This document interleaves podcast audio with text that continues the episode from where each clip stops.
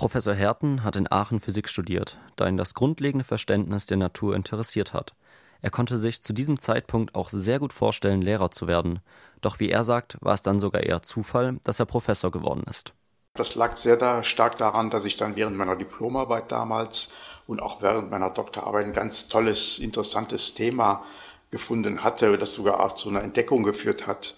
Und äh, irgendwie hat mir das dann so viel Spaß gemacht, dass ich dann auf jeden Fall weitermachen wollte. Er promovierte dafür in Hamburg und machte dann seinen Postdoc in der Schweiz beim Teilchenbeschleuniger in CERN.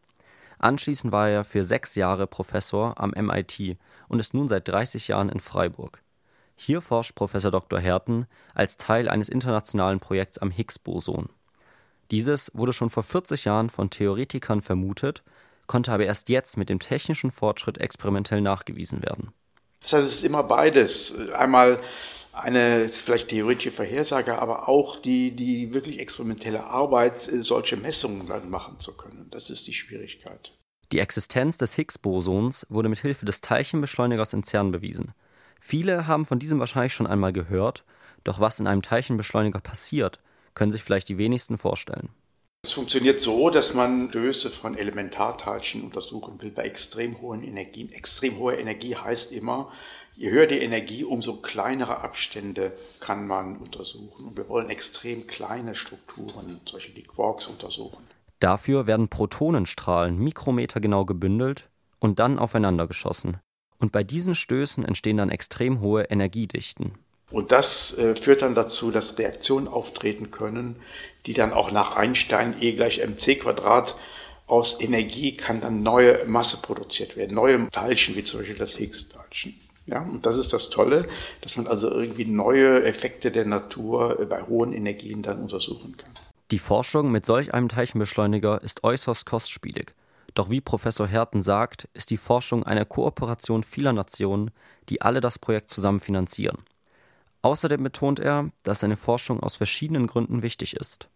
Also uns geht es natürlich primär darum, Grundlagenforschung zu machen, die Natur zu verstehen. Oder in unserem Fall jetzt durch das Higgs-Boson haben wir jetzt ein neues Verständnis auch von den Prozessen kurz nach dem Urknall gewonnen. Das ist also, ich glaube, für die Menschheit eine wichtige Erkenntnis, so etwas. Außerdem entstehen aus den technischen Entwicklungen sogenannte Spin-off-Effekte. So werden heutzutage zum Beispiel in Krankenhäusern Geräte benutzt, die Krebszellen nachweisen können, und auch das World Wide Web ist durch die Forschung entwickelt worden und so nun für die Allgemeinheit nutzbar. Um diese nicht unerheblichen Nebeneffekte noch einmal zu verdeutlichen, hat Professor Herten noch ein allgemeines Beispiel einer Studie für jeden Euro, den wir zahlen für die Industrie, um zu sagen, jetzt entwickelt mal neue Technologien, da hat die Industrie daraus fünf Euro weiter verdienen können, weil sie diese Technologie dann ähm, woanders einsetzen kann. Ja? Das heißt, wir sind auch so ein bisschen Treiber der, der Technologie.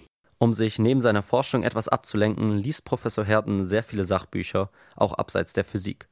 Außerdem hat er noch eine ganz besondere Beschäftigung so ein bisschen Lieblingsthema ist vielleicht auch Computing. Ich bin so ein bisschen so ein Computing-Freak, der auch andere Sachen so zu Hause ausprobiert, was weiß ich, mit Smart Home und so Sachen. Ja, das ist vielleicht ein bisschen, bisschen mein Hobby.